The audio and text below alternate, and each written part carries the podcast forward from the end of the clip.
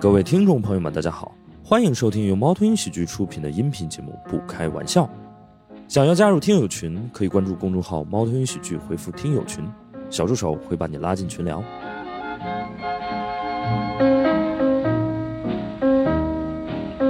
啊，让我们掌声欢迎我们几位老朋友啊！现在小梁、天一、大熊，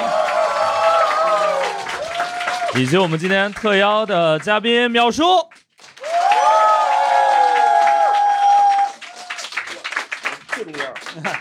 呃，淼叔是不是很少了呃来这种带观众？就一般录播客都见不得呃就是录的时候基本都不穿衣服那种的，就是哦，真的啊，对哇，对录播客其实需要大家坦诚相见，尤其是各种主播之间，所以有时候需要一些沟通。 哪个沟哪个通？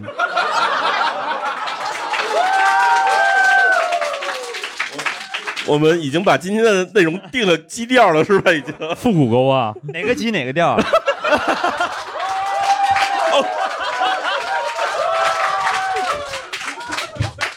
十二个字，幽默你一整晚。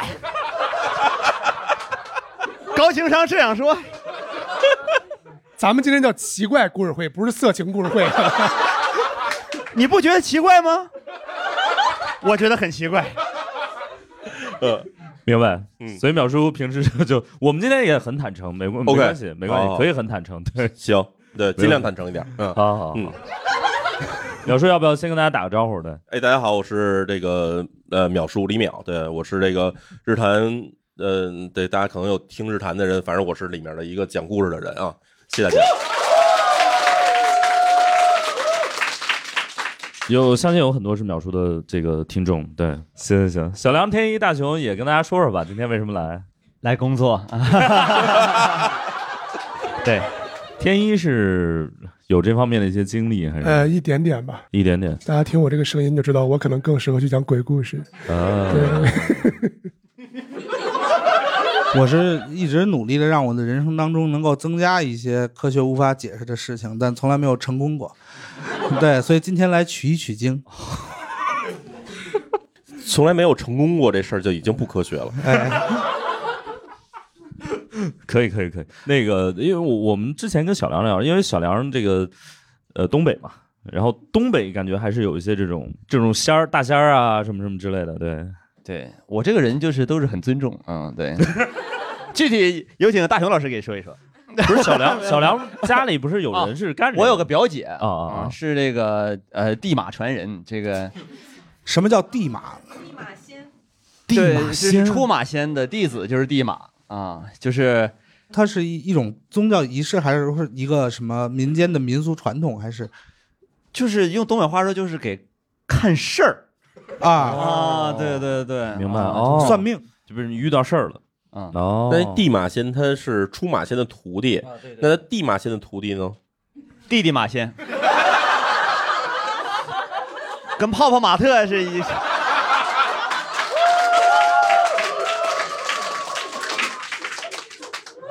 我一马当先做个自我介，我是个靓仔，旁旁边是我老板，所以就是呃，你表姐是个地马仙，对她是有师傅的他属于是不是传统模式，嗯。哦，一般传统模式就是，呃，早年间呢，属于是一般得了一场大病，但是人还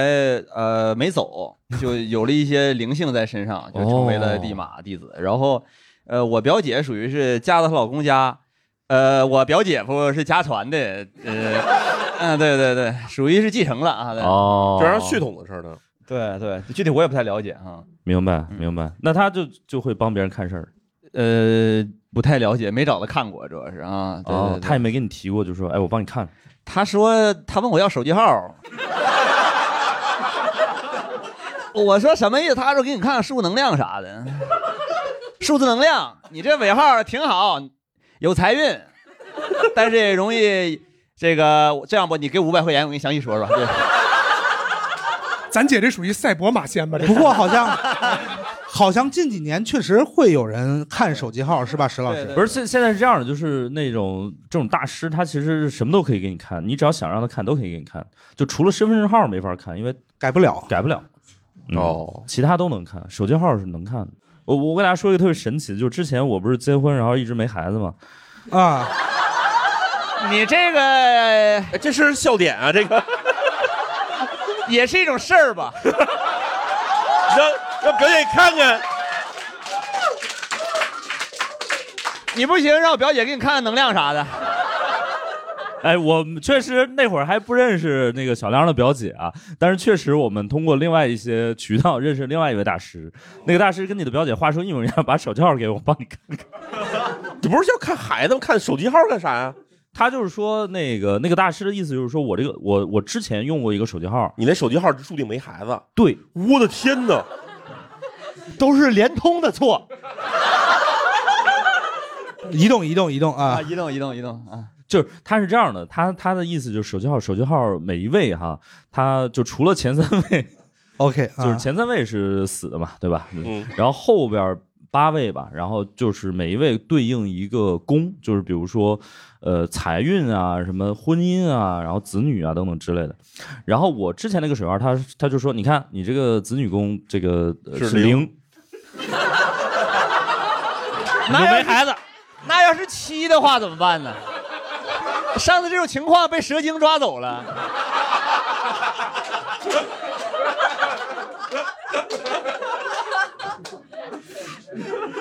那还差辈儿了，我成爷爷了，我这。 子女宫是上去了，但是蛇精这一块就有点问题了。对不是他的他的意思就是说你你不能是零啊，就你可以是一个、哎，哎确实，就这个大是师没孩子，那能有孩子吗？这么聊是吧？这么聊是吧？淼叔第一次来，就被秒 了。 那那一位一定也不能是一 吧？啊，你说两句，小陈。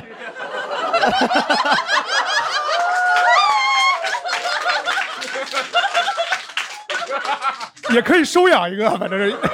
嗯，反正反正他的意思是说不能是零，然后最后我就换了一个号，然后果然哎，还真有了。那那一啊位现在是几啊？ 那天专门问了是七 是吧？好像是七，对啊，是七啊！对，你他好小像心拿如意的人吧，我跟你说。不是，但是我就感觉就是就是七会不会压力太大了？他不是说是几就有几个，哦那哦为什么是只零要就是不零是啊？哦，只要不是一不是零就都成啊！人家大师没说不是一， 好好好，你是一你是一 啊，是，对，嗯，天生的天生的，嗯，好不说这个，反正反正就是说他，你只要想想算，他都可以帮你算，对，然后只要能调的，他都可以帮你调。嗯，对，包括那个那个大师，就是他好像是一个叫什么道法班儿的一个大师，然后他反正就是什么他都接，就是你只你只要敢提，他都可 以帮你。哦，就是主要还是看消费者胆子有多大啊，对对对对对对。然后就是比如说我说我家里什么什么呃风水帮让他帮我 OK 看一看，然后他他也会帮我看。然这后都是从手机号下手的吗？不不是呃风水归风水啊，手机号归手机号。哦家里风水他就说，哎，你这个比如说他咵就跟你分什么十二个方位什么什么之类的，哎，石老师，那那个新手机号是他替你办还是你们自己办就可以？ 我主要研究哎他赚的是啥钱吧？啊？不是他可这能个赚套的是餐你选择一下子是吧？呃我们去营业厅挑了几个，然后给他过目一下，他说这个行。哦，明白对了啊，他不挣那个选号的钱啊，对对 对啊，但是他的套餐套餐是挣钱的是吧？ 然后家里那个特别逗，他就是会给我们呃提一些特别神奇的需求，呃，不是不是神神奇的改进方案。嗯他就说，比如说家里反正分十二个方位，然后说最近如果你觉得怎么怎么样，然后这个季节你需要在某一个时辰的方位贴一个，比如说龙或者是老虎啊，就是这种东西。然后呢，他这给这个需求又往往比较紧急，我们家里又没有这些画儿，那怎么 OK，办呢？只我能就找成龙。不好意思不好意思，现画我所以就只能怎么样呢？就只能我自己画一个，哦嚯啊、厉害厉害厉害，哦，所以特别呃，我就是以我非常小学生的笔触，然后在家里画了十二生肖，然后到时候就是呃随时贴，对，左手画个龙， 右手哎画一道彩虹，哎 又聊回到东北了啊，东北是世界的， 所以表姐就是没怎么跟你看过。对对对对啊，我就是也不也不怎么回家啊。哦，我手机号也挺喜欢的，怕这 个。对对对，嗯，哎，他们是需要什么那种什么呃召唤大仙儿来帮他那啥吗？还是不用，他自己看就我行？我没见识过这个具体的这个画面啊哦流程啊就大家可以就上网上搜一个这个神调艺术家叫老宅 头。啊，对对对，他是这个东北三省现在都是排前几的哦啊， OK 神调老艺术家啊。 OK，后来出车祸创失忆了，啊 就是他有可能是彻底上身了，不走了啊。哎也是艺术家出车祸呀，他有的时候难以避免，你知道吧？ 哎，哎，你说你也创完了，你怎么还没有就是获得那种就是他是干了很多年之后才被创的，我这还没等干就被创了，哎，你这理论生一场大病不就你搁上边拉去，你就没走没走成，你不就你不就上身了吗？对？大家有有东北的朋友有见识过吗？哦，哇哦那边儿来把话筒递下。那个大家好，我是来自东北黑龙江的，哎，坐坐坐，哎怎么称呼？怎么称呼？呃，我姓刘，刘坐子坐坐坐啊，好好，因为从小就是那个学这个啊、没有没有没有啊，见见过这些，啊啊啊！啊！就是自己也研究过哎，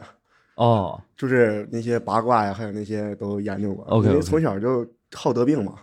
好得哦，病这个喜欢这个是就吧？喜欢这个，哎就是好有事儿，好，给你看然看。后那个我爸我妈也不带我去医院，然后就找人， 所以所以你是 从小被看大的，哎，对，就是有可能是一直就没好，就是 就得病得过一次，是没得到治疗的 缘故。感觉 家里想培养出一个来。所以从小到大 就感冒发烧了就去看看。啊，对，基本哦就哎是这么，就是天能哪描述一下大概是一个什么样的流程或者是状况吗？就是找个那个呃神婆啊，就是那个地马，啊然后 看一下，然后那个念叨念叨自己，靠怎么给你看的？他会找那种他自己身上的仙儿嘛，然后帮你去治病，哦，一般会请出来什么仙儿呢？就是东北那个五仙儿嘛，什么、哦就是胡黄白柳灰，然后他会念叨啥呢？那个叫上方语，就我也听听不懂，哦，就是跟那个神去沟通的一些语言。啊，对，哦，日落西山黑老天，家家户户把门关。应该不是这玩意儿吧？还有十家上了九家锁，还有一家门卫官，哎对对对对，就是、哎对，上下句了，你们然后就好了是吗？呃呃是。哦，可能是没有他们，我自己也能好。这 这，这还真得感谢白仙，这是白细胞仙。嗨，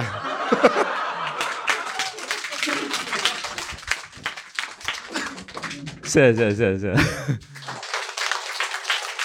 哦，真的还挺神奇的。对五仙儿，哎，是不是只有东北有这几仙儿？河北有吗？河北有四仙，就是呃胡黄白柳灰，分别就是老鼠、刺猬、狐狸、蛇，嗯呃，灰是呃呃那个黄鼠呃黄鼠狼，嗯然后到了河北少了一个老鼠，哦就是老鼠没有进了山海关啊。哦，OK，就因为我小时候听的，一般都是也都是四仙四仙的，没有听到五，也可能是地域差异化，反正是，可能是我们这边就是除四害这块做的比较好。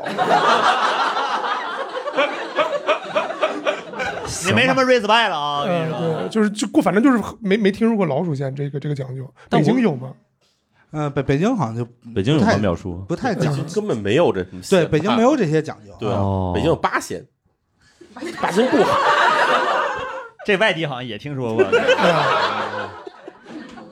但是我们河北好像或者北京好像没有太多这种说这种仙儿什么去请一个这种，对对对对对，好像很少。对对，算命算卦肯定是有，但是就仙儿什么的确实不太多。哦，嗯，那大家这个算命或者是这种许愿什么的会去吗？淼叔这个会信吗？我就我基本什么都不信，唯物主义者。那 那那我想问淼叔一个问题，哎，就是你的名字是被算出来的吗？不是，我跟你说，好多人都觉得我名字可能是我命里缺水啊。但这故事呢，其实特别有意思啊因为我我爸就是当时这个要生我之前 OK 然后就着急说给孩子起个什么名儿，嗯，然后他一哥们儿叫李淼，然后他说那我哎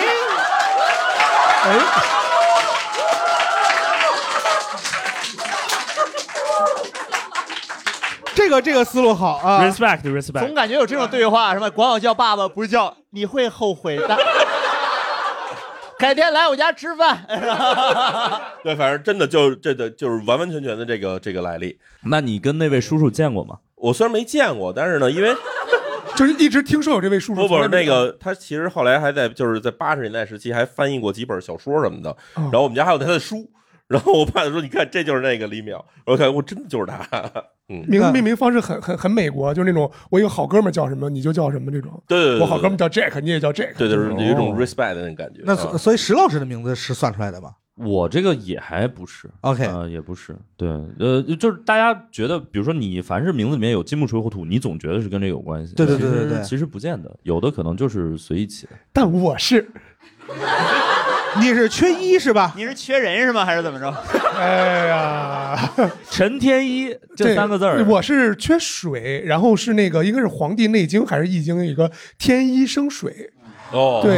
就是从这儿过来的，然后起的这个名字。 OK，老你王还给起的嗯你还跳一步，不光要直接要水，对还有不一个什么东西能生水呢？那哦对，就不能只给，就这种。全叫陈自啊来呀、哦我的天！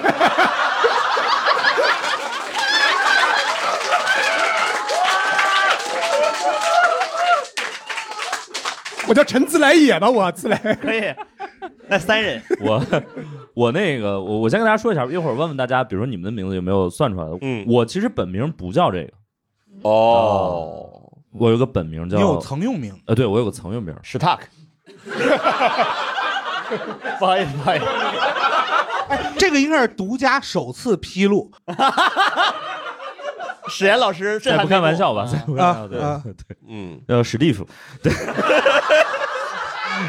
算了算了。离得也不远了啊。快了，快了，快了快了！是这样，是这样，我斯我们那个这梗就到这儿 了啊！你们俩再接我俩这人没说呢，凭什么呀？就是史，我姓历史的史嘛。然后我们家呢，这个是还是有一辈儿一辈儿这个字儿传下来的。嗯然后传到我这辈儿呢，是有一个字儿，就是那个汝，就是三点水一个女哦， ，OK，啊。 总感觉有点谐音的感 觉。我就我就告诉你吧，就是我这个姓儿加上我这辈儿这个字儿，我再怎么起名字已经无力回天了。 OK，啊无力回天了。然后那个我我当们时班的石乳同学， 你是我们班的始祖。 你知道我为什么小时候不愿意叫这个名字吗？就是因为有你们这些同学。 没有这样的老师吗？ 不能，我小时候比这坏多了，跟你说。你你这个姓儿在学校就已经很吃亏了。对对，哎然后呃 乳，这是第二个字儿，然后最后一个字儿呢是那个大江大海的这个江，所以我名字叫石乳江。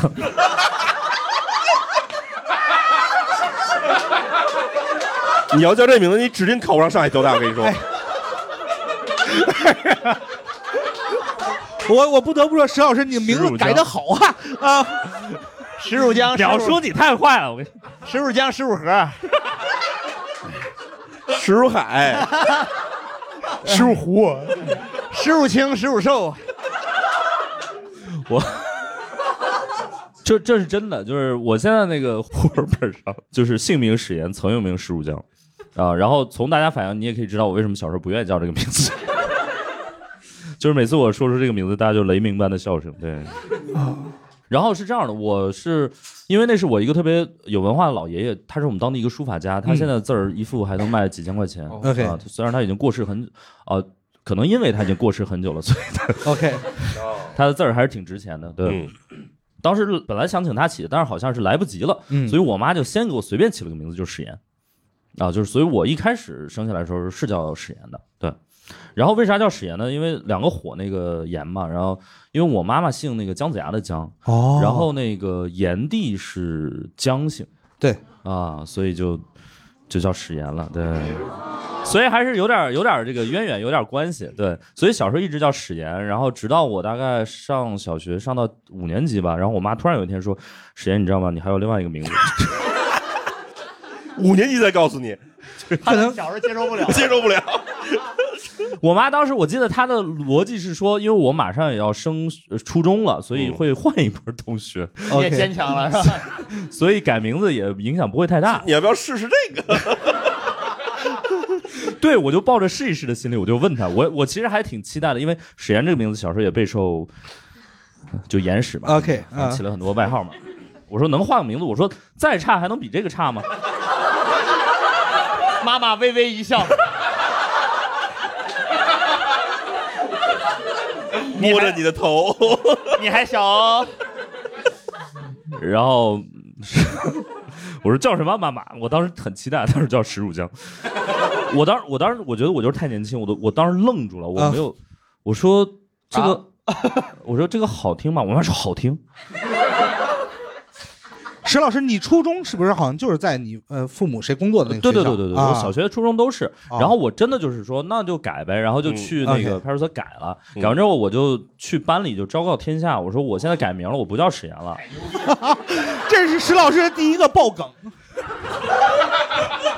自爆梗是吧？然后我就我说我不叫史岩了，然后他们就说那你叫什么？我就把石乳浆这三个字写在了黑板上。我的 空气里弥漫着快乐的氛 围。然后就就各种反正有一些不好的谐音等等之类的。然后那个我就从小学转学了就，我就很不开心，然后我就回家了。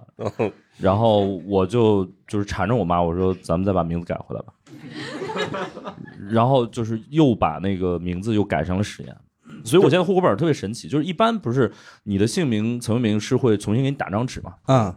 我那个改的太频繁了，然后那个派出所那个人他有点不耐烦，嗯他用钢笔画了两个箭头，嗯，啊，哦，就是换过去又换回来， 这一种循环。 早晚有能叫上乳浆那一天。哎呀，嗯我感觉就在这期节目播出那天吧，啊，哎其实要不带这个姓儿，这名字还可以，是对，是可说 的，吧？乳浆， 还行，真的还行。其实这名字不算难听，对。嗯而且后来，反正那个那个大师还跟我说了，说你石乳浆这名字挺好的，因为我确实好像缺水 OK，哦啊。对，那你这个双火跟这水又怎么能生出来呢？您本来得有多大成就啊？您 想想，哎呦我的天哪，真是你现在哎，材料就用不锈钢，买地漏选乳浆。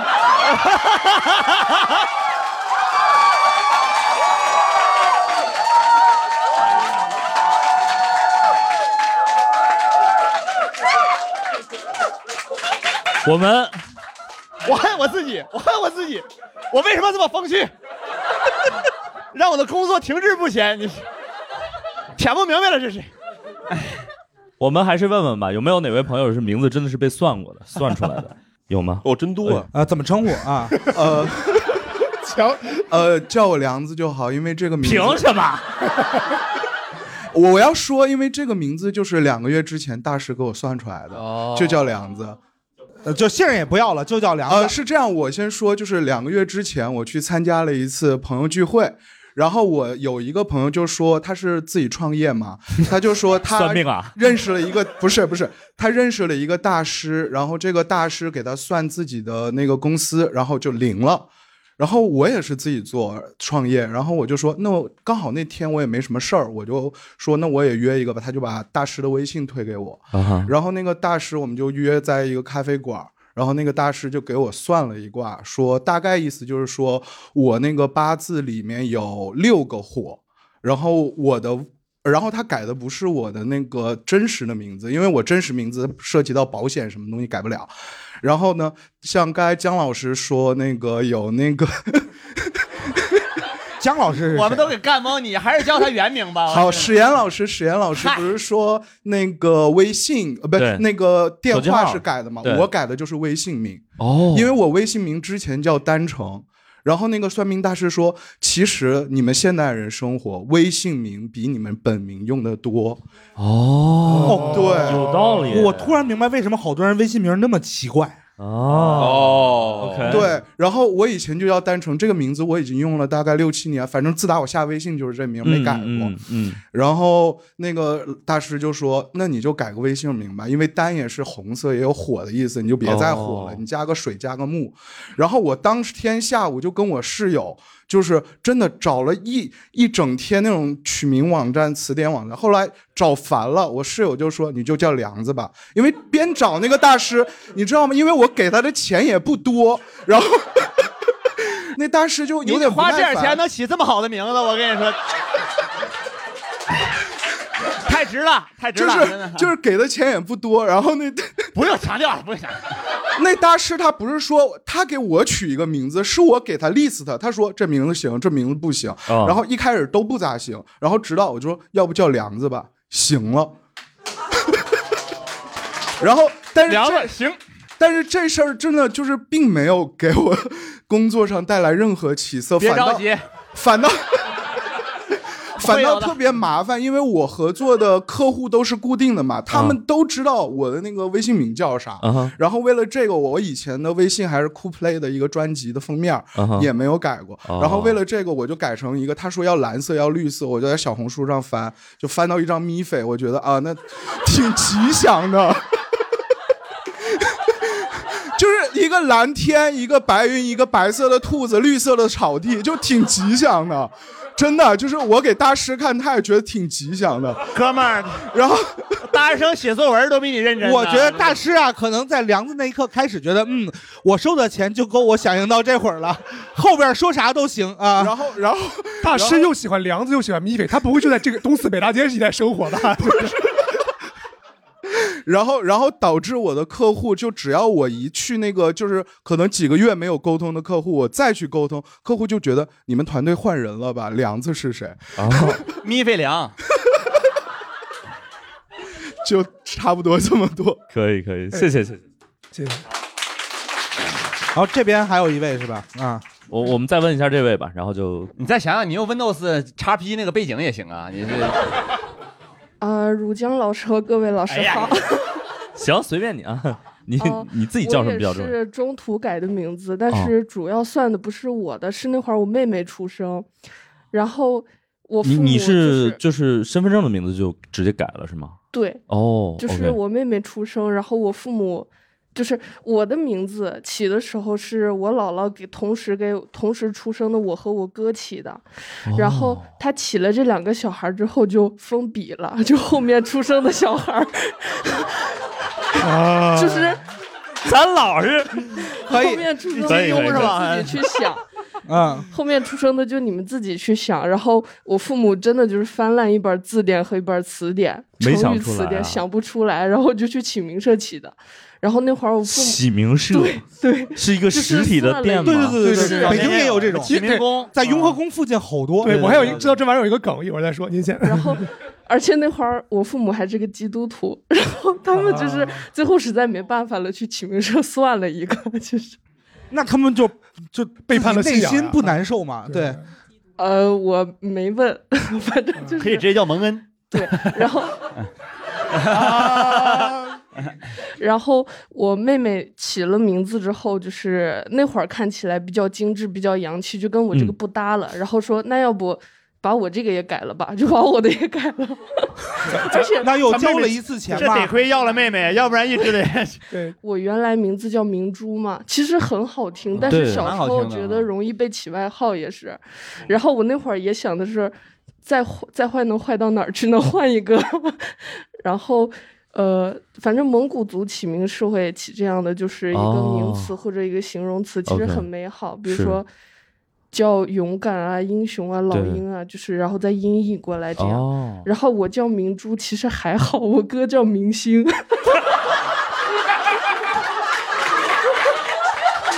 star star，呃，咱嗯老是封笔还是封的对呀、对啊找到了封笔的原因啊。他这是主动封的吗？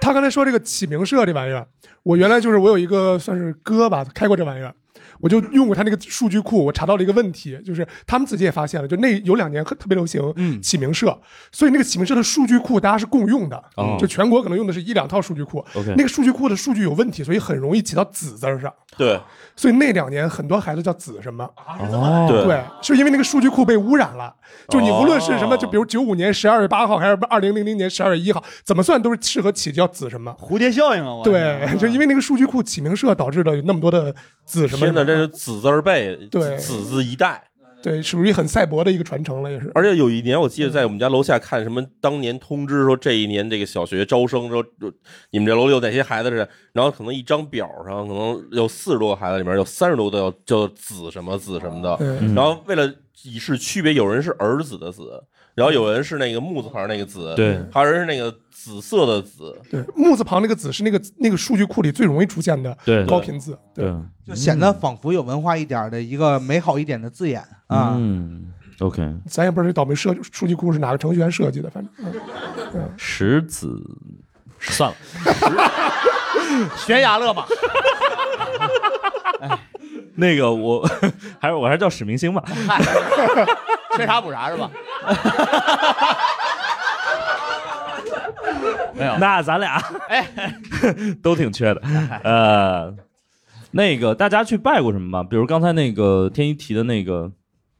雍和宫，雍和宫，对，啊，雍和宫，嗯，我我没去过，你没去过我没去过啊我没，我啊天天路过而已。嗯我我跟雍和宫肯定是犯冲，我就去过一次雍和宫，然后去完了之后就被当时另外一个烧香的人把我整个就是脑袋侧面给给烧了，就是他捧着一把香，然后在拜的时候噗的一下戳到了我脑袋上。我当时就觉得雍和宫在冥冥之中告诉我你别来啊，荆轲传人，我是。哎，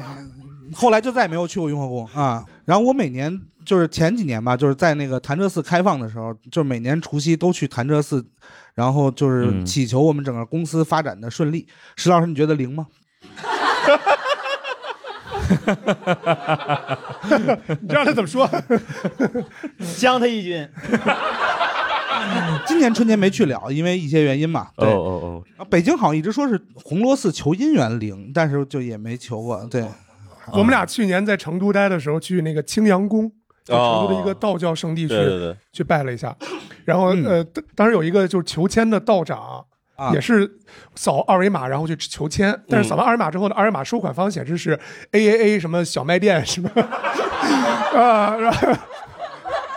我当时觉得就是咱们要不换个二维码，对吧？那玩意儿换成道长本人的，我都觉得就是心安一点。然后那个道长给我算，我也问金元来着，就是闲着也是闲着，他说我去年九月份会遇到一段爱情，然后就真的是没少遇到。没有遇到，就 就没有就完全没有遇到。你然们后俩对爱情定义不一样，我觉得。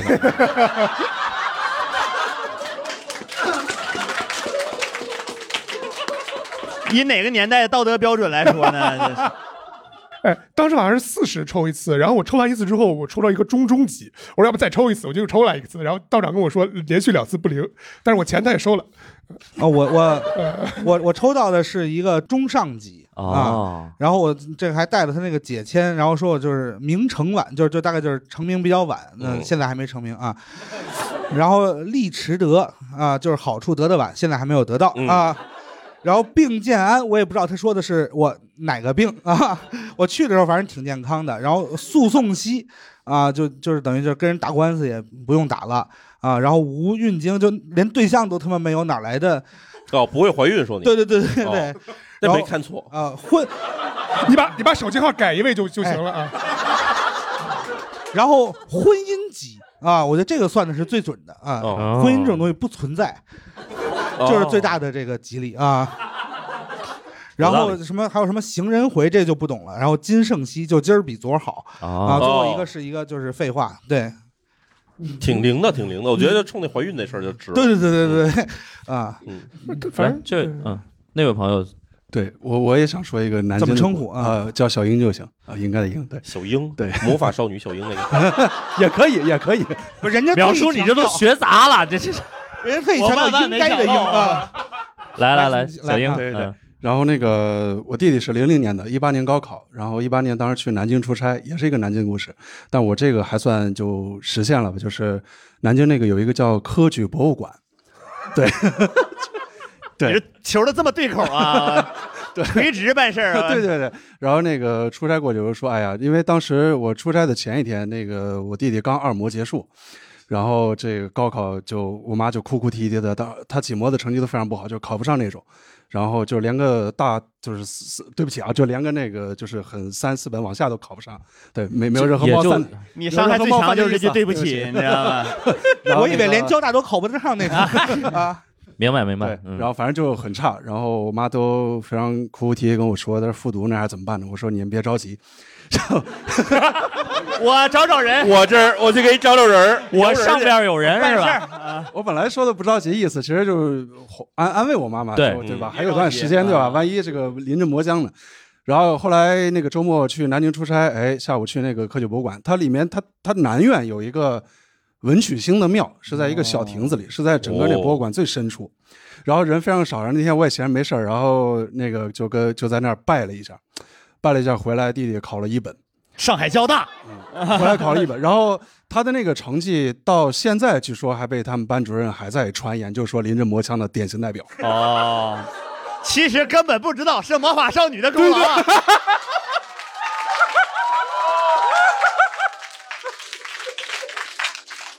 这是临阵魔法， 这是骷髅牌。哎呀然后后来还有帮这个家属搞这个法考的这个抽签，后来也考上了，头两年没考上，哇也也是那儿吗对，南京，南京。那那个花钱吗？第二次我去还愿了，那个是花钱，但是 OK 他那个其实没有太让你买东西，他就是二十块钱买一个类似于香那样的东西。明白明白。对，然后往那一跪，对，嗯，然后所以给大家种草那个科举博物 馆，对， 好的，好的，好的。这样我们还是给大家种草谢谢谢谢魔法少女樱吧啊！哎，我发现好像每个地方都有一些那个什么，然后就是呃，比如说北方可能有一些，然后再往南方，我知道，比如说福建那种地方会有会有妈祖，对。然后我前两天看了一个什么什么哪儿有一个叫什么锦什么派出所，然后有一个叫什么妈祖评理室，啊， 中国人自己的就是妈祖也不需要说话，就是里头有一个妈祖像，然后两个人就跟里头在妈祖面前聊。对对对对对，聊、就把这个事儿聊开，你看就是有妈祖见证，对，嗯哦，当然妈祖不敢撒谎，对对对对对，举头对举头三尺有神明这种感觉。对对哎对对旁边有一神明 那种感觉。对，然后不是我我我听说好像很多福建人 就是往外走的时候就先问问妈祖，只要妈祖同意就可以。不是，还是先去那个呃使馆，然后哦去使馆人家不答应，他再去问妈祖。 对，好像是这样啊。你你不给我办是吧？我要找好使的了啊！啊，不是也口音，不给我办是不是？那我我要有办法喽。 对，你的儿子现在在我手上。 那就不用妈祖出手了，那得阿祖出手。 收手吧，外面都是警察。啊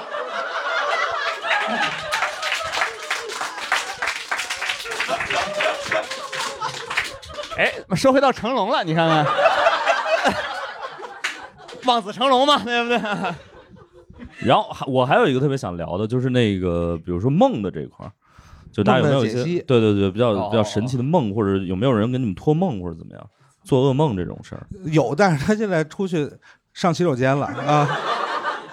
小梁会有这种吗？小时候是不是跟这种体质有关系？感觉呃，我不太有吧，我感觉啊，哦有时候小时候总梦见飞，长大之后就不太梦见了啊。小时候小时候都梦见飞吧，谁小时候不想不想飞呢啊？哦我现在也想飞呢，啊就在天上飞。后来让车把脚撞折之后才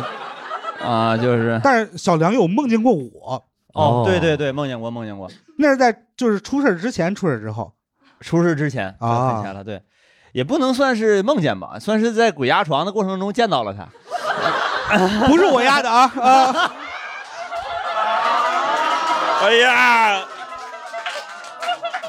趁着天一上厕所，你这什么都说 呀。我当时起到了一个什么作用呢？帮凶嘛。嗯，也不是，就是压着的人。啊我不知道大家有没有那种鬼压床的经历，就是你经常会感觉身边有人走来走去那种感觉。然后呃那个时候我，我我和大明老师去上海出差，哦然后住在我们俩住在同一个酒店里。我做梦我就那个门好像开了，然后走廊里灯光一个宽宽的呃身影，呃，然后我就说大老师你怎么了？你进你进来坐。然后。 然后我当时就心中我靠被识破了啊！ 然后然后大老师说啊不用，我就看看，你知道吗？ 就是他那个语气。然后我说那您这你不累吗？他说啊没事儿。然后我就说那我睡了。嗯，就特别啊怪、然后就结束了，然后你也没跟他核实过这事儿。没有你你这我就锁门了，我而且你不能说我这他半夜 来看我干什么呢？对吧？怎么？那是我是人也可能是个灵异事件啊。哎，不是，所以你怎么就不哪能个零哪个一？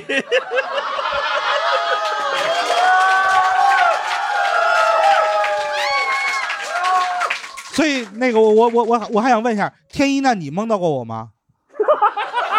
你这是什么话头？我们点好的吧， 你瞧瞧人家小梁啊，咱们今天是动漫专题，刚才魔卡少女樱，现在白色相簿是吧？哎，我当时鬼压床的时候，我经常给自己鼓劲儿，你知道吗？哦，妍妍站起来，妍妍，对，就类似于那种感觉。我说你可以的，呃，加油，你可以的。然后我就呀一下就挣脱，就觉得啊，总算醒了。然后过一会儿，我发现我还是在靠，梦还是在梦里边，对对对然后又一层，然后又一层，就是经常有那么两三层那种。嗯，反正醒来就很疲惫。对，哦我那种状况的时候就特别沮丧，因为我知道我第二天一定会特别累哦啊，但我也知道就也没有办法，啊那你要听科学解释吗？当然，描述哦，描述是科学这个我要给你科学解释一下啊这鬼压床。首先，鬼压床这个事情呢，这个经常有人会说自己这个鬼压床的时候睁开眼睛，然后看到周围东西，然后会对甚至有人会说看到电视里的演的节目，嗯然后会看到什么楼道里的灯什么的。那这些其实都是你大脑里所脑补出来的假象画面，哦就是你根本那时候没有睁开眼。明白。啊，这个我们曾经测试过，我就是我们当时录了一期节目关于指鬼压床的事儿，然后我们那节目里面有主人主持人不服不信，然后我们就我就你当创造天晚上就压他来着， 没有没有，我跟你说，这个、啊这事情特别好去证明 OK 啊哈就是你只要找一个找一天跟他一块儿拉，比如说跟他一块儿喝酒或者跟他一块儿打牌，嗯然后熬着他不让他睡，这样他到第二天他睡觉的时候肯定会就是大概率会鬼压床，然后那时候你会测试他，哦，你可以测试他， OK 然后尤其是趁出差时候测试特别合适，对，我然后我就就是 对，然后就你就敲门，然后你说那干嘛？然后看看你哦，那我睡了哈啊，我走了，就是经常会有这种对话哈。 嗯就是问你今天就是鬼压床了吗？没压床的话，今天晚上接着别睡，嗯今儿你压。所以我还我正正正经讲，对正对经讲，对对。然后其实人在这个在睡过睡觉过程中，我们知道，就是假如大家看多一点的话，会知道人其实就有一个这种所谓的就是一个深浅睡眠的一个波动。对对，深浅睡眠波动的话，这个每个人的这个周期一般是一点五个小时左右，然后会有一个循环。然后当人在进入深睡眠的状态的时候，突然惊醒，或者因为你睡眠不稳或者怎么样的时候，你会醒过来。但那时候因为不像在浅睡眠的时候，你的身体已经准备好了要醒过来了，嗯所以你在深睡眠上突然惊醒的时候，往往只有大脑的一部分醒过来，而身体是醒不过来的。哦然后那时候你大脑会创造出自己好像已经醒来的状态，哦然后已经开始开始构建这个大脑醒过来的时候那个样子是什么样的。嗯因为我曾经有过一次特别明显鬼压床的测试，特别奇怪，就是我觉得我已经呃不是特别奇怪，就是特别有证明性，就是我当时已经觉得我已经醒过来了，然后我就看我周围的环境。然后等我真正挣扎醒了的时候，我发现其实当时我是在我是在另外一个地方睡觉，哦就是屋里根本跟那完全不一样。但是我觉明白得好像睁眼还是我在我熟悉的环境里边，嗯所以证明那个画面其实完全是你想象出来的。然后为什么会有比如说你有一层一层画面或者一层一层的梦境呢？这事儿也好证明，就是你在醒过来那瞬间，你曾经挣扎了一下，肌肉紧张挣扎了一下，觉得自己已经醒了，对，但是你马上就会陷回到原先那个状态里边，深睡眠里，嗯然后又陷回那状态里，然后你觉得哦我怎么我没醒？但其实嗯你是醒了一瞬间，但是你没有能够接上这线儿。哦对，所以你醒的时候，有的人比如说这个鬼压床挣扎的时候，会比如说脚踢在柜子上，或者从床上遮下来，然后这样的话基本就不太可能第二次你还能再陷进去了。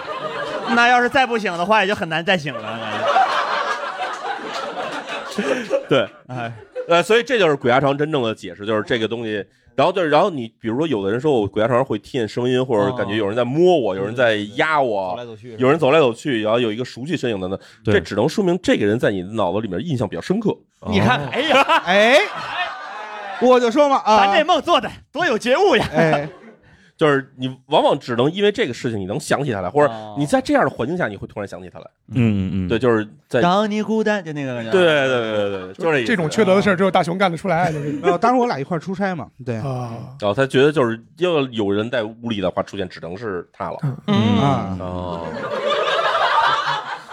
但是鬼压床的时候，那嗯什么好使呢？就是你必须得等它过去，还是说有什么办法你可以？其实两种方式，一般有一种方式就是有的人鬼压床会很紧张，觉得自对己喘不上气来，心跳加速，然后那个状态你假如就陷入昏睡，你也完全 OK。有人说你要是陷入昏睡，你会不会死掉？其实不会，完全没有问题啊因为你觉得喘不上气来，心跳加速，是因为你那时候还身体还在睡觉，哦然后你就回接着睡就好了。啊，然后你要实在说就想挣扎一下的话，那你就挣扎。啊反正挣扎完了以后，你最后还是会陷入昏睡。明白，嗯，毕竟在昏睡中死去的人，没有一个人告诉你他在昏睡中遇到了这个情况。对对对对，特别科学，特别科学。然后大家只会看说走得很安详，对，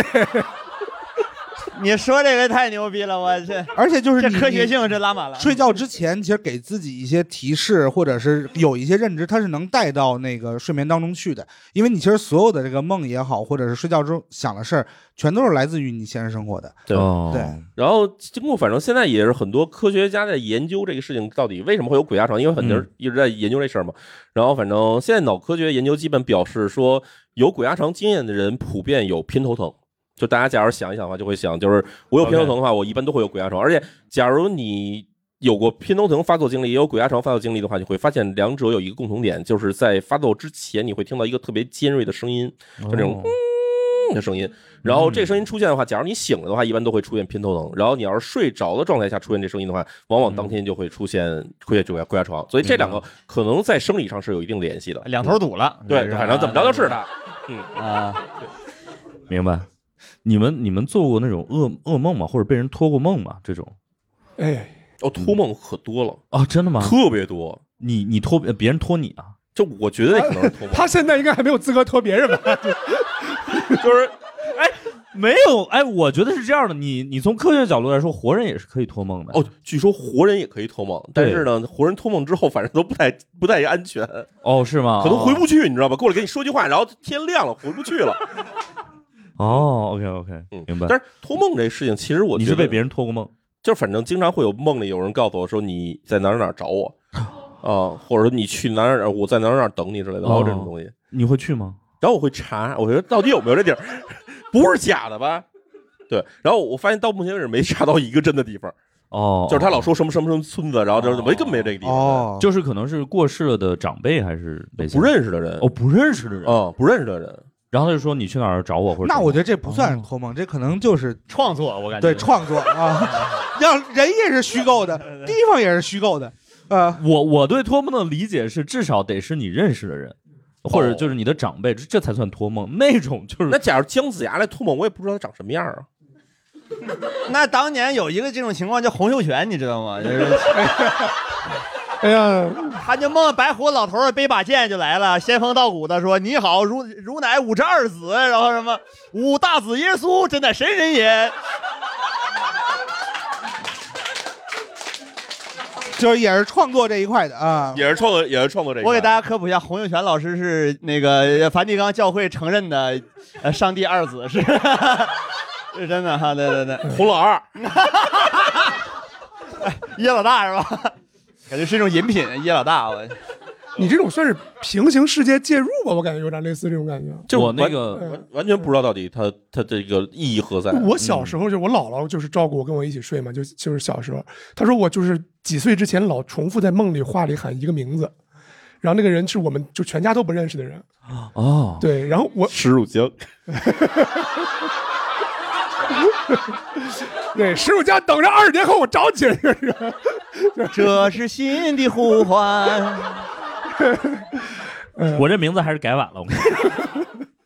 对，反正就是当时还觉得挺挺挺邪乎的，但是嗯现在我也不知道那名字是什么了，姥姥也不记得，后来也没有找人帮你看。没有，哦对，大家就是河北这边好像也不怎么信这个，就没敢看，是个男的名字还是女的名字？应该听名，我记得印象中是个女的的名字，嗯，哦，那对你来说不意外，我六岁，我当时可能就啊，从娃娃抓起嘛，我那个我小时候，反我爸那个有一次跟我说，他说就是，呃，因为我我姥爷当时已经过世了，然后有一天他他说突然就是说，呃，我姥爷托梦给他，就说那个就就摇他，就说快起来快起来，说咱们家出事儿了。然后第二天就接到一个电话，就我们家另外一个长辈过世了。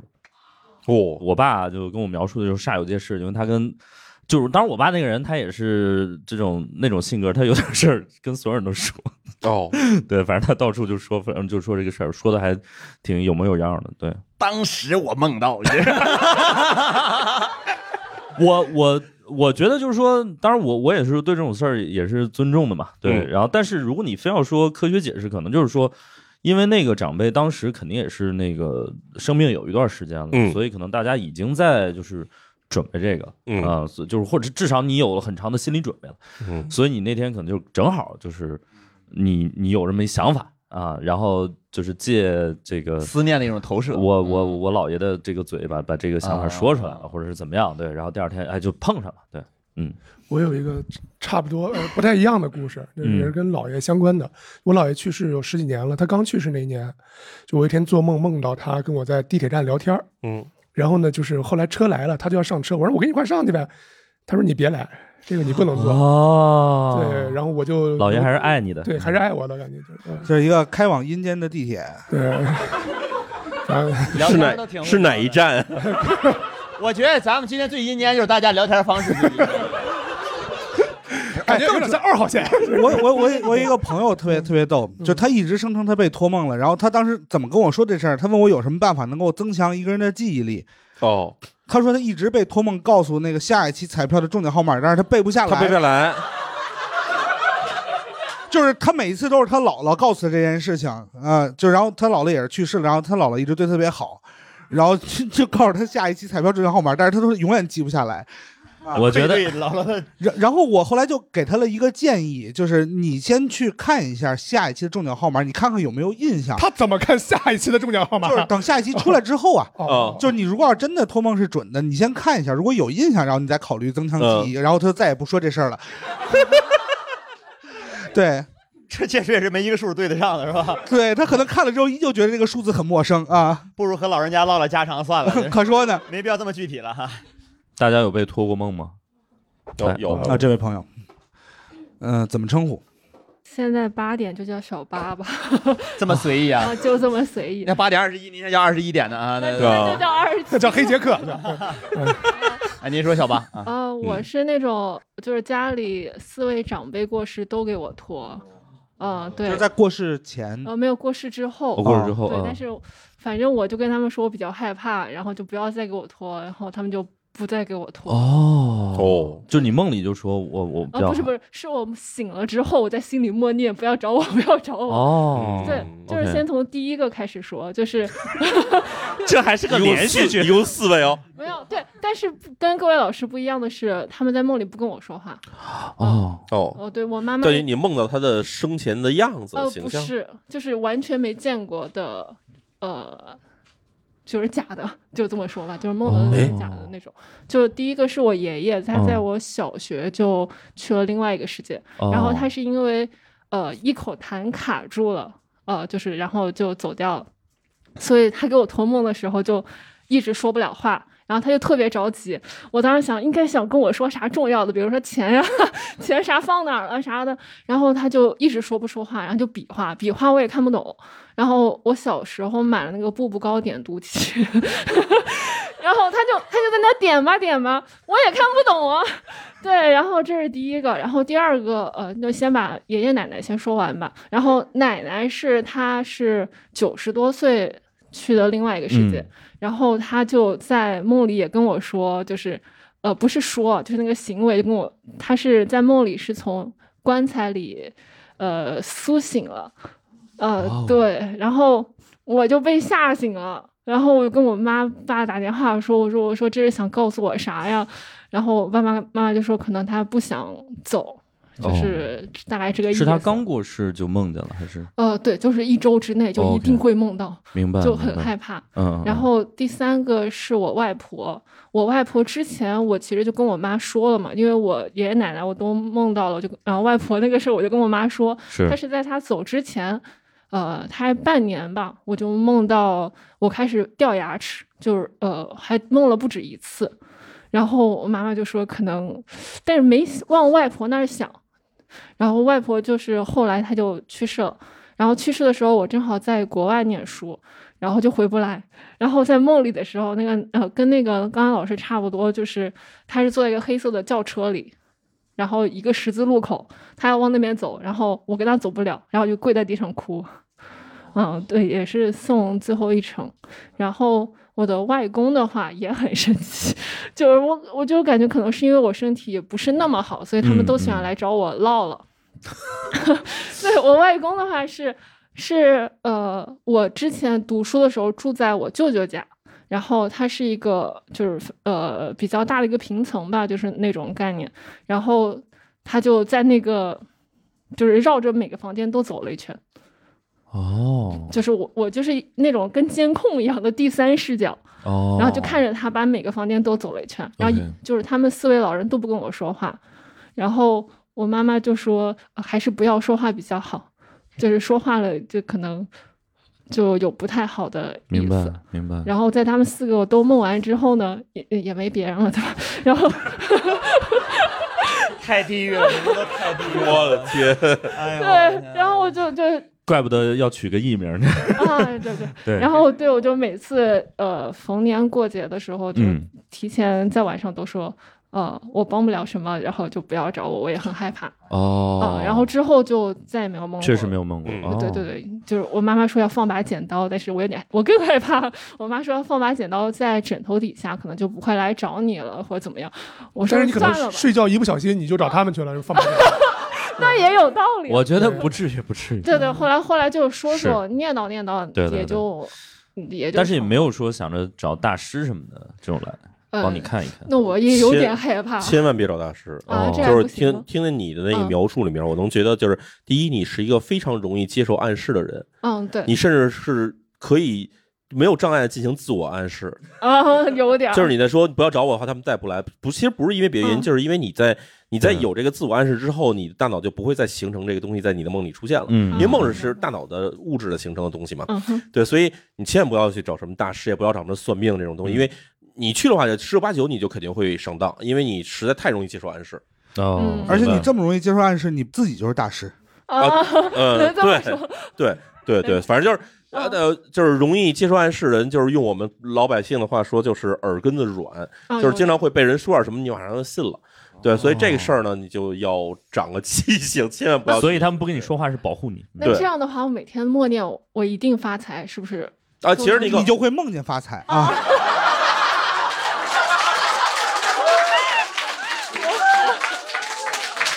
我我我说过科学的东西，就是因为在心理学上有一种东西叫做叫自我实现预言，就是自我实现预言，就是有那种极其强大的那种容易接受自我暗示的人来说，他不断跟自己去产生这种暗示的话，其实会对自己行动产生有利影响的。然后，所以这种就是说，我老想我要成功，我要发财，但是可能不是想的是最终的那个东西。你要想，比如我一定要干什么事儿要成的话，可能你自己在行动上会逐渐的潜移默化往这方向。呃，对对，所以这个事情是是有科学根据的，你可以这么想。是但是我们就接着淼叔刚说那个话往下去说，其实就是你给自己一些暗示，尽量给自己一些积极的暗示。对，正面暗示，正面暗示。对，因为就是其实一个人他可能在自己情绪或者状态不好的时候，他会担心害怕很多事儿，然后他也会有自证倾向。嗯嗯嗯，就是我担心我跟比如我跟小梁关系搞不清楚了啊，结果可能就真的搞不清楚了。你就跟他去晚上去压他。对，啊，然后到最后到招什么？到最后我就会觉得我你瞧我担心这个事儿是有道理的，然后事情就往越来越奇怪的方向发展。嗯，对，还是给自己多一些积极的心理暗示。啊、对，然后其实再说更发展一点，嗯就是我们知道有很多朋友现在就是有产可能确诊或者在怀疑自己有什么心理的问题或者是精神上的问题。那么有一些比较严重的或者说比较危险性的那种，比如说精神分裂也好，或者可能是有一些比如说这种这种认知性障碍也好嗯啊，那。经常会出现的情况就是，我们看到他可能有抑郁的情况，或者有可能有躁郁的情况等等这些情况下，呃，假如你是一个容易接受心理暗示的人的话，你往往在这种心理走到这种比较低谷的时候，会容易产生出自残甚至是自杀的想法。所以这种想法就是，假如你要知道自己有这种心理上的这种容易接受暗示这种可以说是弱点的话，就尽量不要让自己往那个圈子里去想，要让自己拼命逃出来才更好一点。嗯，对，有有人去找大师姐嘛，就是梦。哦，好，这位老师，您现在可能得叫四十五， 啊， 好的，我叫四十五。真叫四十 五，谢谢您，谢谢您。呃，其实我这个东西它不太算是梦，就是呃，我从我当时事发的那一天的早晨开始讲起。哎呦 啊呃，从头开始说，嗯，是吧从头开始说，就是因为我家的时候，就是在家里面，早上妈妈一定要叫我起床吃饭，然后他就会在早上的时候就是叫我的大名，然后告诉我你要你要起来吃饭。然后我这不是要骂你 吗？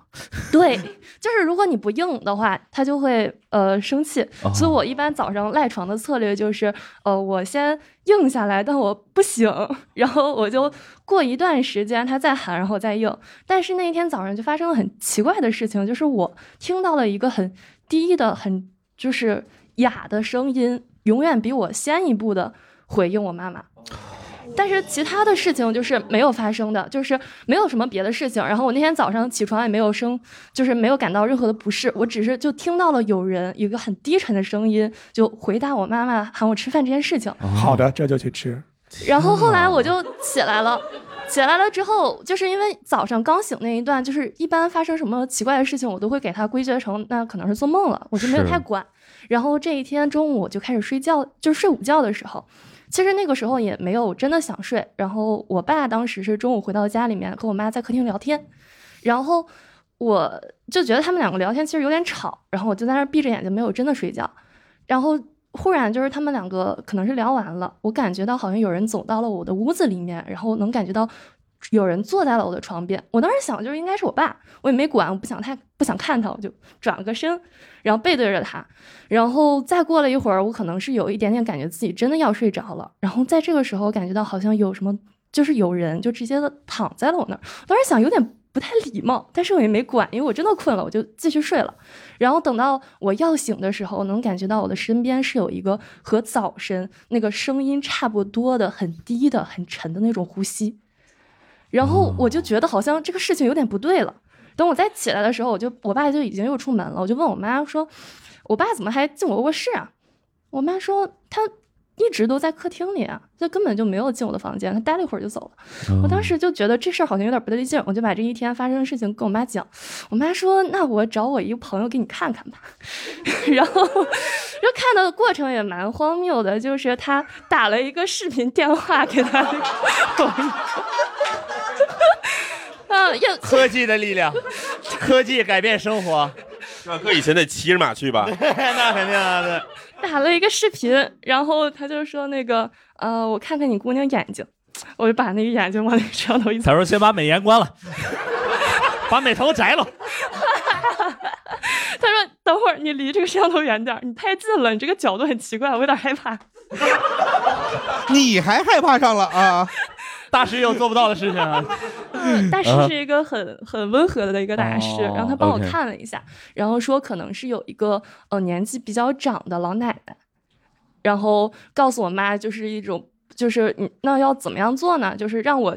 又去睡两个小时，但是睡这个两个小时呢，身上披一件我之前穿过的大衣，然后披着这个大衣睡两个小时，之后拿着，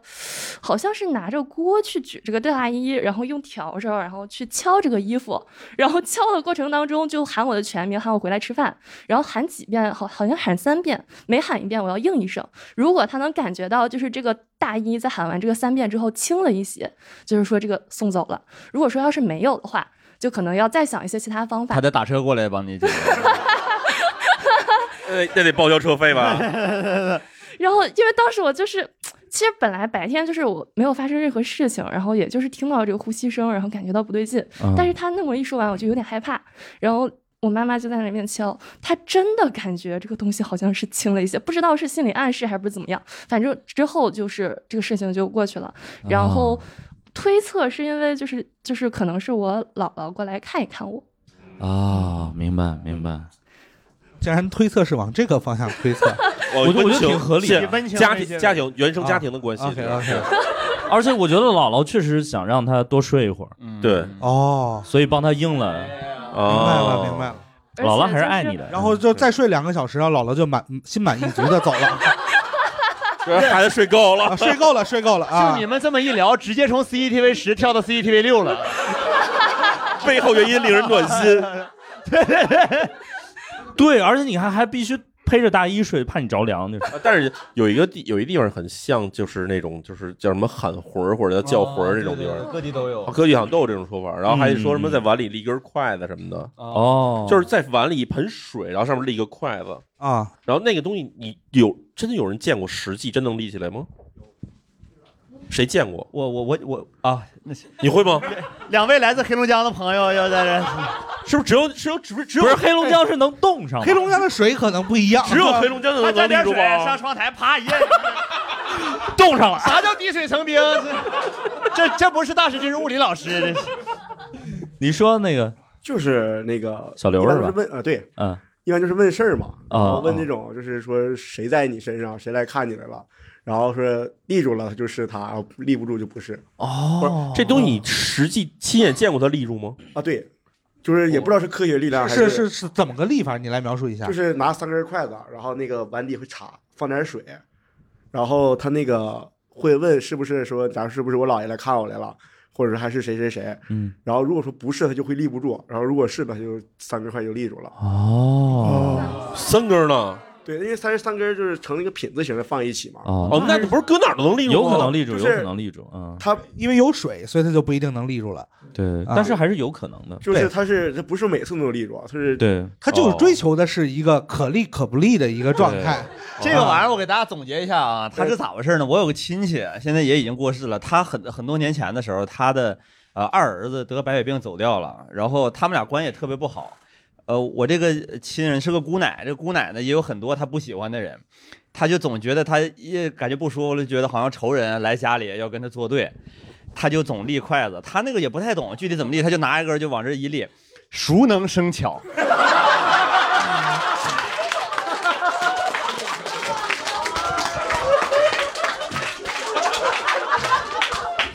人非圣贤，孰能生巧？所以所以这玩意儿能练对吧我那个时候有这个故事是我奶给我讲的，我奶用东北话给我总结啥，会使那股劲儿了。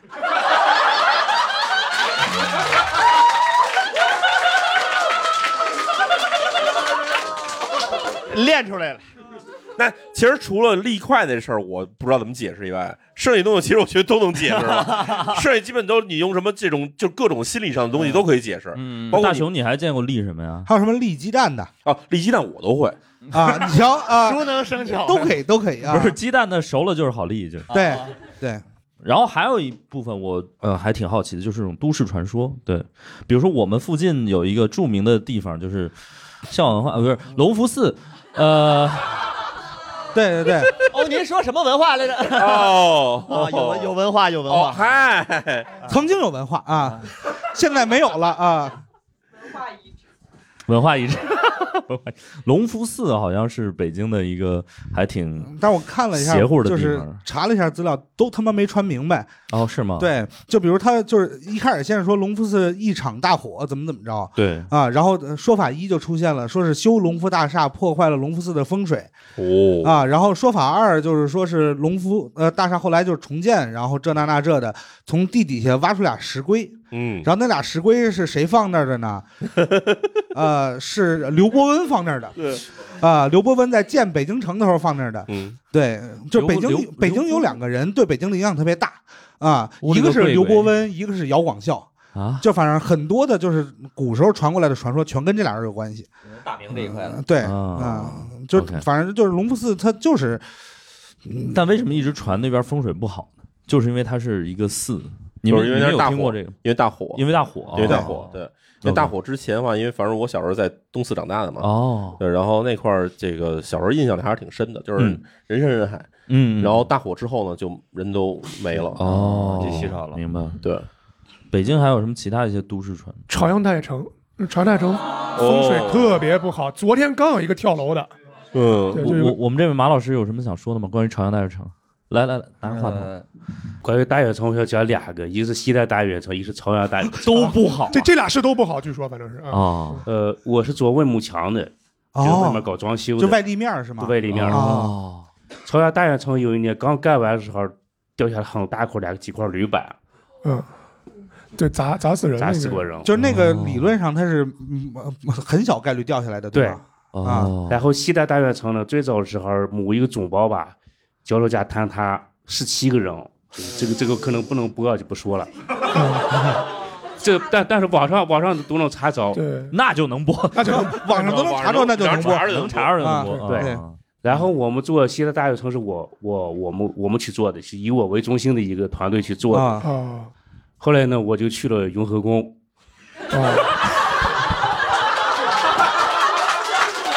然后拿了拿一把拿一大把拿一把香捅了一 个啊胖子，找着了，对上 了，穿上了。要要说这事儿还还归功于你，对、然后就是西安大悦城那事儿呢，那个灾呢就转到我脑袋上来 了，啊，我就一直扛到了现在。然后去雍和宫，呃，拜了一下，还是对啊那大概但是是哪一年到那是记得大悦城是零八零九年的时候，那差不多对上了哦对上了对上了， 对啊。 啊，那说您您继续说啊。对，现在大家说当时那个总包销在他他就是那个事情很大，嗯国家很重视，十多个人呢，而且离那个虹桥特别近，啊，离那个中南河特别近哦啊，所以那个期间呢，哪怕就马路边上一个那个叫垃圾桶，有个野头扔进去了哦啊。它就有烟灰，有有灰嘛，有火，就那种啊烟、哦啊烟烟味儿嘛。嗯，可能用不了两个小时，虹桥那边儿那我传出话来，就是那边儿就着火了。哦，就大伙儿干那活儿干的战战兢兢，如履薄薄冰的，很 很很那个嘚瑟，所以我就去了雍和宫。但是我们整木桥期间啊，干万木桥的时候很安全，但最后收尾的时候，这网上也能查到，应该是有个烟洞，因为那个西大大悦城有个有食堂，里面有好多那个做饭的啊，它有烟道啊有烟道，有个清洗烟道的。哦，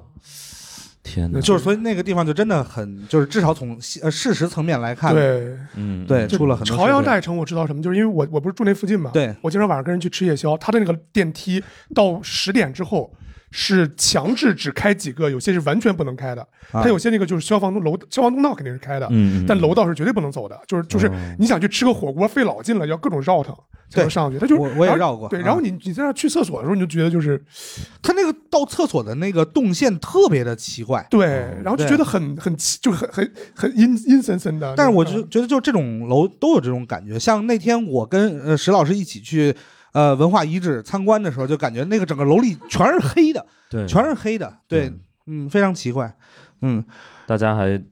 有一些什么？好，那位看来确实是 确实是有这个体质啊。啊，鹰啊，小鹰，那个补补补充一下刚才这个老师的这个，就关于那个长安大城那个，就最开他老师不是说那个最开始不是有东有有有有有那个铝板砸下来嘛？据据说门口那个两个石狮子是出了那个事儿以后，然后加的那两个石狮子。哦，然后这是一个说法，还有一个说法说，这个我我没有详细研究过，但听说是长安大城刚盖好，那个十字路口有外卖小哥就啊，外卖小哥就嗯没了，对。哦哎我，听等会儿，等会儿刚盖好，这话可能有点问题。就是朝阳大悦城盖好的时候，那时候应该还没有外卖这个行业 呢。有有肯德基什么必胜客还是有有，我觉得只是没有现在的美团、饿了么这种，但啊是那种那朝阳大种外卖悦小城哥盖好应该是二零一零年前后。对，有那种散装的，哦就是这种对对，散装的，这个必这胜个客什么的这种必胜客宅急对送这个我也听的八卦，就没有考证过。然后再补补充另外一个，就不说大悦城的事儿了。就是有一次我们打打快车，然后那快车司机原先是地铁的北京地铁的那个职工，然后大家应该都听说过一号线的那个晚上十二点就专门有最后一趟是空车拉，对，嗯然后我就跟他闲聊，我说这个是真的吗？他他因为他以前是地铁员工，他说嗯是，晚上那一趟就是不是没有没有别的事儿，就是为了这个这个最后一趟、哦这个啊这这个灵异的空车这个对放灵异吧。那那司机还是也不知道我“鬼”这个字，我也不知道这个事儿能不能提啊，反正就为为这个哦可可以说但但还是有司机是吗？有司机，但但是那趟但是那趟车我坐过， 真的假的不是倒数第二趟吗哦没有没有，真是最后一趟，真是最后一趟。那时候就是为了考证一个事儿，就是呃，当然这事儿说起来其实有点早了，大哦概二零零三年、零二年那会儿。然后那时候我突然从一个朋友的嘴里知道说，北京地铁一号线其实有两站是没有开放的车最站，西边两站啊、最西边两站是没有开放的。然后当时当时我特别想去，然后结果呢就。就查到了有两种方法可以去这个两个车站，然后一种方法就是坐每天早上第一班车或者最后一班车，然后可以到这两个车站。还有一种方法呢，就是你坐公交车到附近，然后你走过去。但是我第一次去的时候没有赶上这个早班车或者夜班车，然后我就开始坐了公交车。坐公交车到了这个那个车站，忘了叫地方，这个车站具体叫什么了。然后嗯确实走了可能有半个小时左右，然后就在地面上看见有两个那种像。就是像那种二号线或者一号线那种老的车站一样，地面上的那种对小亭子似的东西嗯，它一共有两个，它不是一般有的是有三个或者四个，但只有两个。然后从那两个口儿下去以后，然后这真的可以下到底下。然后这一路上我就觉得很奇怪，就是有一点感觉就是那个当时零呃应该是零三年冬天，零三年冬天的时候，那个车站里面就各种垃圾都在堆在里堆在里边儿，这证明说肯定有人走这个地方。哦然后那垃圾你要去看的时候，你会发现它不是那种陈旧垃圾，不是说比如说我们去废墟探险的时候看到二十年前的报纸似的，嗯嗯它就是差不多可能上礼拜在这儿扔的东西。哦，然后觉得很就是很奇怪嘛，然后我就走到了最下面，最下面的时候，我发现那那车站里面站台是，当然除了像普通的地铁一样，它就是完全没有灯，完全没有灯。然后到最底下一层的时候，你发现哦，这层就是我们就是经常坐地铁那那一层，就是那月台那一层，嗯对，哦它这只是黑的，哎，什么都看不见，但是能去远处能看见一个房子那儿有一个灯的。然后我当时也是上对吧，上学的时候比较胆子比较大的，真的去了那门了，然后敲那门，然后屋里人吓了一跳，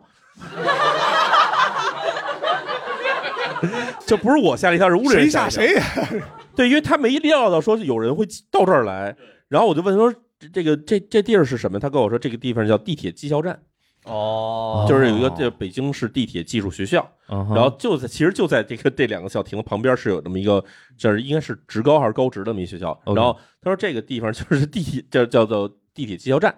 然后我说那这地方这个说就有人传闻说这地方能来说什么那个说这个早班车或者夜班车是能到这儿来说这个是拉什么那种灵魂什么的嗯拉那种这杀修地铁时候死掉的灵这个人嗯的魂儿什么的。他说 扯淡，他跟我说，早上确实有一班，五点半还是几点？然后晚上还有一班。说这两班为什么是有这两班呢？是因为我们这帮人要下班啊。哎，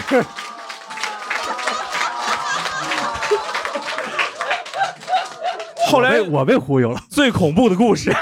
后来我为了证明这个事儿，然后我跟那个大就是那个当时看大大哥说说你能不能让我做一回？哦他说行，就是今儿晚上你就可以跟我做。哦，然后后来我就真的是在这儿吃了一碗饭，然后晚上等他等等他下班的时候，我跟着他坐着那车就回去了。所以这车我坐过，他不是拉活儿的，他拉我们的。不是，石老师，我们也别光捡这北京说，说啊说你们上海的事儿。我跟大家说几个那个上海的著名都市传说吧，有一个就是这个也是都市传说，就是那个嗯龙柱吗呃，对对，龙柱那个可能大家都比较熟悉嘛。啊还有一个特别邪乎，就是徐家汇附近，就是我们那个上海剧场边的上剧场，呃，旁边有个叫太平洋百货，然后它这个商场常年放一首歌叫《宝贝对不起》，嗯，啊，因为它旁边是一个那个就妇产科医院哦啊，叫呃就是国际什么妇幼保健院什么之类的，国妇婴对。然后它就是据说那边是有一些什么什么，所以它就常年放那歌。但后来也我我也去过那个商场，也不是 呃您不光去过那个商场，您还去过那个医院。医院里放吗？医院里不 医院医院里当然不可能医放。院里，医院里怎么可能 放？淼叔， 你医院里放这有点地狱是 吗？医院里当可然能是了，就对啊，当然了，对，放一些开那个心的那个歌啊商场确实是没有放过那个歌， 这那你有没有去商场广播台说我要点 播？没有没有。然后那个我还知道，呃，除了都市传说之外，我还我还知道有另外一个细分的门类啊，就是那个校园传说。哦，对，校园传说，我不知道大家那个读书的时候有没有一些，反正我有。您在哪里上学的你就是校园传说是吗？ 哪个校园的传说啊？哪种传 说？汝江的故事。呃，我们当年那个，我我我在那个大家众所周知那个交大读书的时候，嗯就是我们当年那个学校有一幢，就是我们当年是每一个专业会有一个自己的学院的楼嘛，然后物理楼是我们当时学校最高的楼，然后有十三层，哦啊，然后就据传就是每年反正都。呃或者是也不是每年吧，经经常有人从那个十三层，就是呃跳楼或者怎么样，因为它最高。呃，对，因为它最高。然后呢，这个所以它就是说十三层不吉利或者怎么怎么样，从十三层跳下来。然后后来就是这个谣言不攻自破的原因是什么呢？就是从那个楼的十三楼只能跳到十二楼。容易崴脚，真的是。我可以给他推荐康复科大夫。我不知道有没有听过一些都市传说，哎啊校园哎校园传说这种。这位朋友怎么称呼？呃，叫我小雨吧，我好在 四群。然后那个，我想分享一个校园这个啊传说啊、我那个嗯、呃研究生在香港大学读的，哦，然后我们那个学校里边有一个楼叫庄月明楼，是李嘉诚，据说是李嘉诚把他的亡妻埋在了这个哎楼下面。太然后这太个机灵啊，这 个是这个庄月明楼，据说从外观看上去某一个角度的话，它看起来是像棺材。然后呢，它的楼旁边有一个喷泉，那个喷泉呢有三个水柱，就是看上去有点像三炷 香，嗯。而且这个楼里边，它的那个电梯只有上行没有下行，就是据说是只能上去不能下来。 然后下楼叫，然后下就楼是只有走楼梯，对、哦对对对，这个传说应该是可以在那个网上查到的，哦可能我有说的不准确的地方。 我我们大学也是电梯只能上不能下，说是因为这个老师觉得这个上楼下楼的话，这个占用电梯的人太多，不是，但是关于李嘉诚的一系列的这种东西都特别多，就就大大概总总结下来，就是他在就是全国留下的痕迹比较多。他本身又是做房地产，然后就是修一个东西一个解释，修一个能串起来。我现在怀疑可能棺材的那个形状特别的实用，因为我突然意识到我们那个大学的教学楼也全是棺材形状的。嗯嗯，而且很神奇，他们那个楼是，就你可以从一层走着走着走到二楼去，它每一层都是斜着往上修的。嗯，对，然后我们当时一开始以为是想修游泳池，然后图纸看到了， 你们就想吧，就是一个很标准的一个棺材的形状，对你把你的母校再说一遍，让学生们避避雷吧。要就不是西安电子科技大学啊。 至少建筑专业咱们就先放弃了，感觉。而且就是就是你知道，在西安，比如呃你建一个大学会遇到什么状况？我们学校里原来有庙，哦，对，然后那个那个庙就死活就不拆，嗯当然肯定就是价钱没谈拢嘛。然后他们声称他们是玄奘西天取经第一晚留宿的地方。然后我看了一下啊，如果要是玄奘第一天晚上走到那儿，那他可能是走偏了。 就理论上你得奔着宝鸡那边走，他这个是奔着终南山里头去了。对， 口走子午道，取蜀道入狱。偷渡音频直取蜀汉。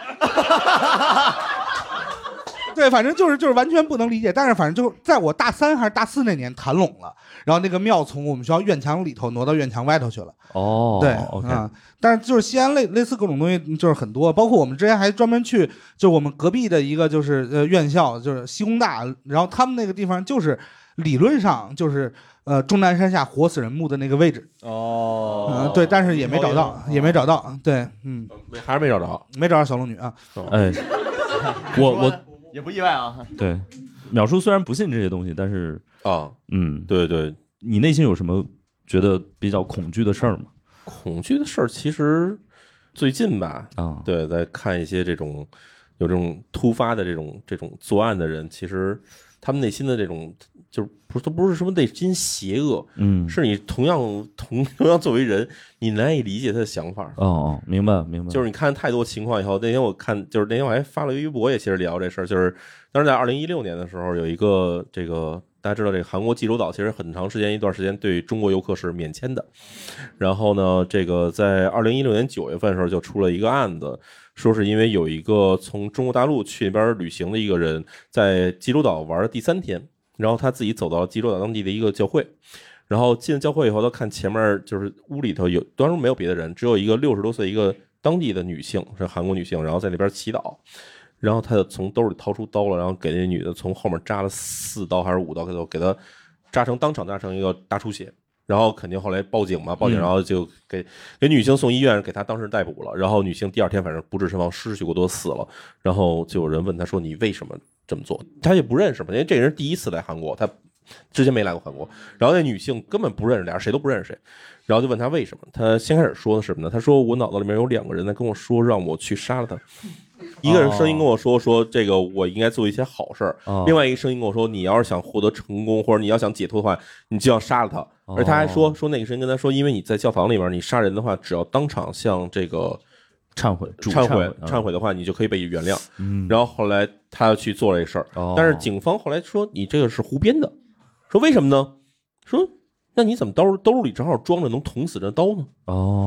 哦，对，然后后来他就说一个，他就后来找出第二理由，他找到第二理由说是因为，呃，他这个人，那当时他就是就是五十岁，五十岁一男性，嗯嗯他说我之前有两届两任婚姻都不幸福，都离婚了。离婚原因都是因为我的妻子出轨，然后抛弃了我。当然这是他自己的说法。然后他说，我当时去了济州岛的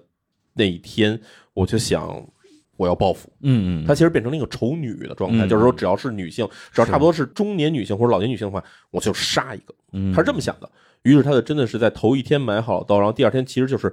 只要是个中年女性或者老年女性就可以要随意杀人。嗯明白了。然后就这么着，她去把人就这么着就在嗯教堂里边，她说，因为我看那个女那个人她的背影特别像我的前妻，哎然后她就说我就怒从心头来，就把她捅死。当然，其实这个事情我觉得也是她在编的对一些其他的理由，但是可想而知，就这个人他的精神状态其实是完全不正常的。对对，或者说我们我们去不没法说他精神状态不正常，但是这人心里肯定是、嗯是很扭曲的。就是你为什么一个去去一个地方去玩儿，然后你还要兜里带把长的刀，然后还想着我是不是能捅死个谁？就是这种想法在任何一个地方你都是很危险的。是是，然后，当然这个人后来是被韩国这个警方抓住以后，反正后来判刑应该是我印象里，二零一七年的时候判决是判了他二十五年有期徒刑，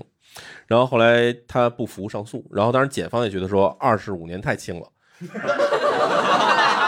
上诉的好啊，对，然后后来反正最后最后确定的刑期是三十年有期徒刑，啊因为韩国现在基本上是已经基本呃就是呃免死了，嗯所以能够判的刑罚最高是三十五年或者再往上是一格是无期徒刑，对所以基本上给他是算是几乎顶格格了判，嗯对，三十年有期徒刑，嗯嗯嗯然后这起事件发生之后就，就是在韩国当地的这个济州岛上出现一个问题，因为济州岛的人在这个二零一六年。可能从年初一月份开始到九月份之间，可能就是因为中国游客或者跟中国游相关的案件，可能已经发生了四到五起的样子。嗯然后所以当地有一些人就说，我们就是能不能不让中国游客来了？哦，然后但是济州岛济州岛这地方它又有点自治，然后他呢，他们这个政府这边人就说说你清醒一点，说这个济州岛每年有二百六十万游客，嗯哦二百六十万里面有二百五十九万都是中国人。 然后二百二百五十九万里面有大约五十万是从从中国大陆直接去济州岛的，有那种游轮的那种旅行。嗯对然后还有二百多万呢是从韩国就是去韩国以后，从其他地方再去济州岛的。嗯是是是。所以说你要是让中国游客不来的话，那济州岛可能经济就完了。嗯，然后所以后来就是这个事件，但闹的就是有点儿有点儿怎么说，有点儿不愉快。明白然后之后，在这个二零一六年的九月份、十月份、呃十一的时候，然后有几十名中国游客到了济州岛，结果被当地人就是不知道当地当地海关，嗯然后就拒绝入境。哦，就是说，要不你换一个地方入，就是你要不你去去首 尔，反正我们这不让你进啊。然后就反正还闹了很大的事情。 OK 然后当然这个事情，当然当时的游客说。凭什么不让我们进来？之前是你还说我们这免签呢，怎么就说不让进不让进来？但其实是因为就当地其实已经产生了一些情绪在这边。明白明对白，然后所以这个事儿，然后看完就是让我觉得，就这个人怎么，就是他他图什么，或者他你怎么理解他？你没法理解他。是就是你只能觉得说，这个人他杀的是一个人，他要是碰到一屋子里边，可能全是就四五个人的话，他可能弄不好把这四个人都捅死。嗯，还是人更可怕。对，好的好的，就是反正因为最近确实有些案件也频发吧，大家还是注意安全，肯定是。啊，是是，对我我是觉得这样，我们今天虽然聊了很多，我们掌声再送给，呃尤其是淼叔吧，我觉得给我们这个台增添了很多不一样的气质。确实确实聊了很多一些这个奇怪的故事，然后灵异的故事，然后也聊了一些可能有点害怕的故事。但我觉得就是，呃，咱们怎么说呢？就是第一，我觉得大家还是尽量相信科学，然后第二，我们尽量相信法律和正义，好不好？尽量尽量尽量走进科学哈。不是，感觉这期的这个片尾曲应该放个什么“祝你平安”之类的。呃，只要不放宝贝对不起都行。然后， 然后那个我们这期播出的时候，应该万圣节也快到了，然后就提前跟大家祝个万圣节快乐，好不好？拜个早年，对，拜个早年，谢谢大家，谢谢大家，谢谢大家，谢谢谢谢，完了。感谢大家收听本期《不开玩笑》，想要来录制现场一起开心，可以关注公众号“猫头鹰喜剧”，回复“听友群”，小助手会把你拉进群聊。我们会不定期在群内招募现场观众，每周在北京和上海还有我们的脱口秀演出，欢迎大家搜索小程序“猫头鹰喜剧”购票。更多精彩演出信息，可在公众号“猫头鹰喜剧”查看。我们下期再见。